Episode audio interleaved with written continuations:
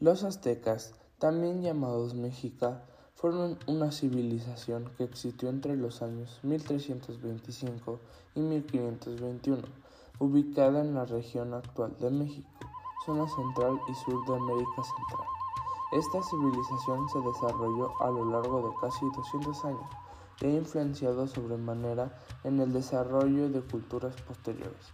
La civilización azteca llegó a su fin luego de que Hernán Cortés desembarcara en este territorio en 1521 y lograra su conquista, proceso conocido como la conquista de México. ¿Cómo estaban construidas y diseñadas las ciudades de México antiguo?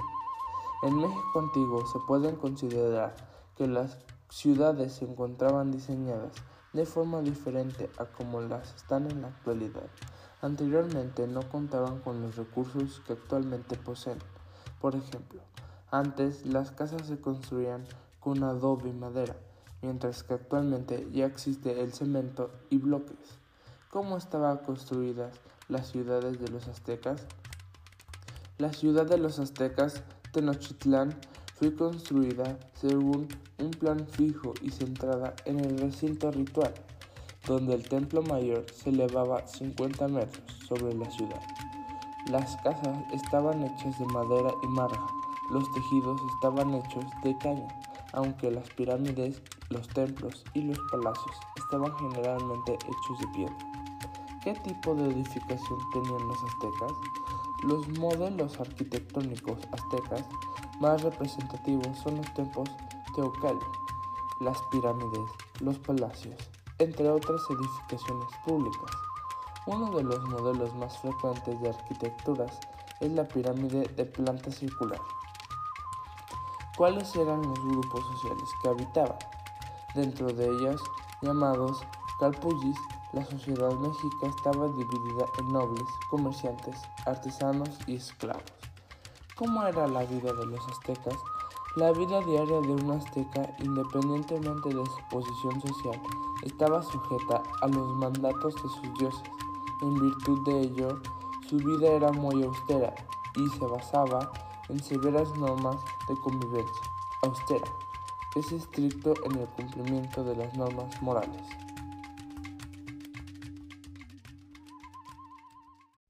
¿Qué saben acerca de la ciudad que eligieron?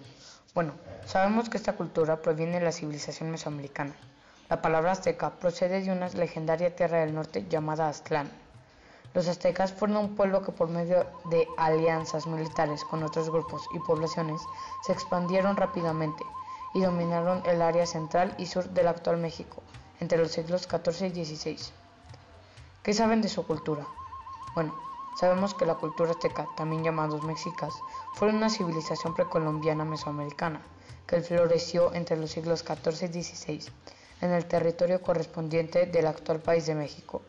El idioma azteca era el náhuatl. ¿De qué tamaño era la ciudad?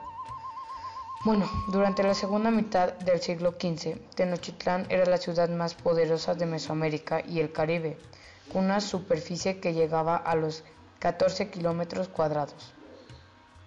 ¿Cuáles eran las actividades productivas de la ciudad? Bueno, las principales actividades económicas de los aztecas eran la agricultura y el comercio una de las mayores peculiaridades desarrolladas por los mexicas en el ámbito agrícola fueron los cultivos en las chinampas, verdaderas islas flotantes en el gran lago mexicano, hechas con cañas, ramas y barro. ¿Cuáles eran los grupos sociales que vivían en ella? Bueno, en la sociedad azteca se distinguían claramente dos grupos sociales, los pillis o nobles.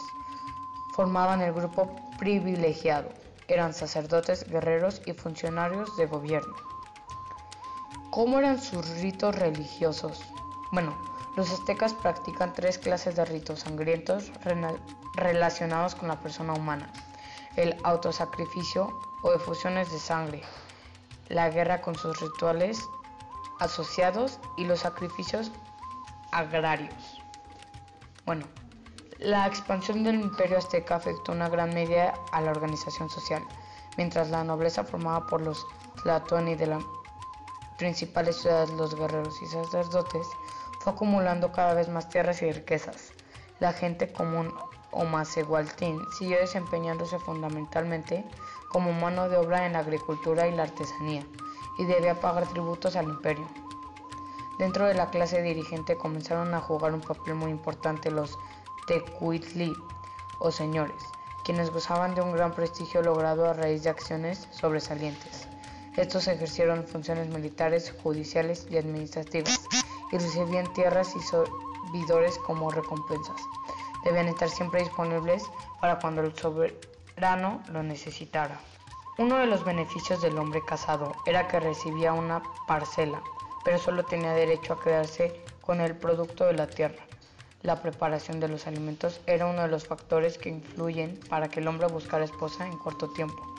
Dentro de los derechos de la mujer casada se pueden mencionar los siguientes, tener bienes, buscar justicia a través del consejo, obtener el divorcio como fruto del maltrato físico, al quedar viuda podía casarse nuevamente pero con un hombre que perteneciera al mismo clan de su difunto marido. Para la administración del vasto imperio, los aztecas implementaron un rígido sistema basado en el poder personal de la nobleza. A la cabeza de la estructura de mando estaba el soberano Owei Tlatoani, gran orador y jefe de los hombres, con amplios poderes militares, civiles y religiosos. El Huey Tlatoani presidía el Consejo Supremo Otlatocan, donde participaban los jefes Otlatoni de las ciudades más importantes, las máximas autoridades militares y delegados de algunos calpullis.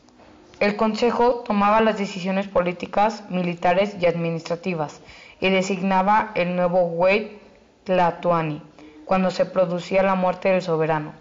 En el territorio que se encontraba bajo jurisdicción azteca, especialmente en el focos rebeldes, había gobernadores militares apoyados por pequeñas guarniciones que mantenían el orden y aseguraban la recaudación de los tributos. La expansión del imperio azteca afectó una medida de la organización social, mientras la nobleza formada por los Tlatoani de las impresionantes principales ciudades, los guerreros y sacerdotes, fue acumulando cada vez más tierras y riquezas. La gente común o Macehualtín siguió desempeñándose fundamentalmente como mano de obra en la agricultura y la artesanía, y debía pagar tributos al imperio. Dentro de la clase dirigente comenzaron a juzgar un papel muy importante los tecuchi o señores, quienes gozaban de un gran prestigio logrado a raíz de acciones sobresalientes. Estos ejercieron funciones militares, judiciales y administrativas y recibían tierras y servidores como recompensa. Debían estar siempre disponibles para cuando el soberano lo necesitara. En la sociedad azteca existían los tlacoli, quienes eran personas que por haber contraído deudas o haber cometido algún delito, trabajaban para un año sin recibir ningún tipo de pago. A pesar de que esta condición los asemeja a los simples esclavos, en la mayoría de los, de los casos el trabajo finaliza cuando la deuda o delito se consideraban pagados. Aquellos tlacoli que coincidían podían llegar a ser sacrificados para los dioses. Los aztecas no conocían la moneda, a pesar de lo cual emplearon un medio similar el grano del cacao, cañones de pluma de ave llenos de oro o navajas en forma de media luna que se labraban con finas hojas de cobre martillado. Como lo hicieron de una forma sistemática, eso nos llevaba a considerar que utilizaban estos productos para el trueque en el mercado. Nobles guerreros pipilitín controlaban el gobierno y la religión dado el carácter teocrático de, los, de la sociedad mexicana. Plebeyos Macehualtín comprenden a artesanos, campesinos y comerciantes del pueblo llano. Esclavos tlacolin generalmente eran prisioneros de guerra, criminales o ciudadanos que pagaban mediante la servidumbre de grandes deudas a terceros. El terreno donde se localizaba la ciudad era árido con tierra, con y un poco húmedo. El plano de la ciudad era cuadrado. El tamaño de sus pirámides y caminos eran de 63 metros de altura y 225 metros de largo.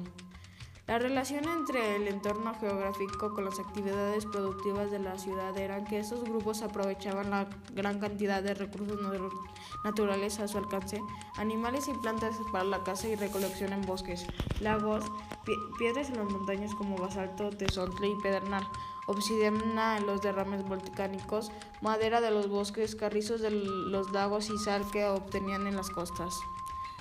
Eh, los grupos sociales estaban organizados con el tiempo. El lugar sagrado marcado por el templo de Huitzilopochtli se empleó y llegó a convertirse en una gran plaza de 500 metros por lado, que daba cabida a cerca de 78 templos y estructuras de tipo religioso. Alrededor de este espacio separado del resto de la ciudad por medio de una plataforma de baja altura, estaban los palacios y las casas de gobernantes y nobles y más lejos las casas de la gente común. Toda el área habitacional se encontraba organizada en barrios que a su vez formaban.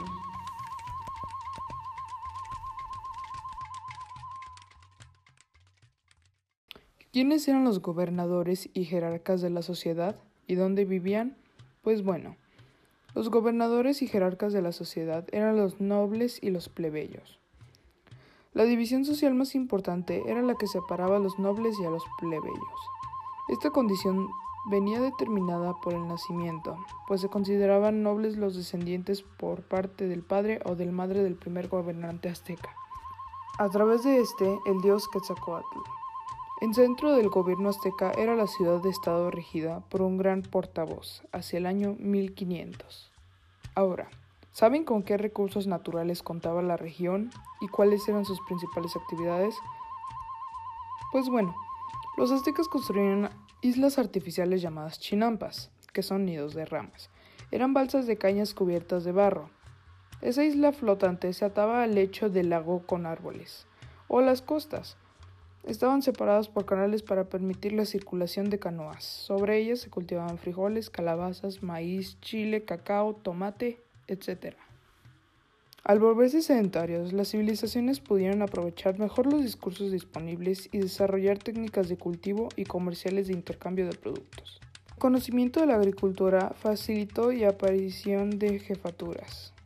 En el periodo expansionista, de 900 a 1500, aparece un auge de los pueblos guerreros que por medio de conquistas crearon imperios fuertemente centralizados. Ahora, ¿Saben con qué otras culturas comerciaban y con qué productos lo hacían? Pues bueno, los aztecas comerciaban en todas las ciudades aztecas y en particular en Tenochtitlan, donde contaban con un mercado. Los productos más demandados por los aztecas eran el cacao, la vainilla, el algodón, el caucho, la miel, las plumas, los metales y las piedras preciosas. Ahora pasamos a los códices aztecas. Los códices aztecas son escritos de la época prehispánica y postconquista que cuentan sobre la cultura mexicana y sus formas de organización social, económica y religiosa. Nos hablan de las culturas originarias de este maravilloso país. Te invitamos a conocer todo sobre los códices aztecas aquí. Los códices aztecas son libros que fueron escritos por pobladores mesoamericanos en la época de la colonia azteca. Algunos de ellos son copia de otros documentos perdidos que datan de la época precolombiana, entre los que se pueden resaltar el Códice Borbónico, el Códice Medoncino, el Códice Boturini, etc., nombrar algunos de los documentos que se describen y resguardan mucho de la cultura azteca. Cuando se realiza una descripción integral de los códices aztecas, los cuales fueron desarrollados en dos épocas que pueden identificarse claramente como época precolombiana colonial luego de la conquista de los españoles.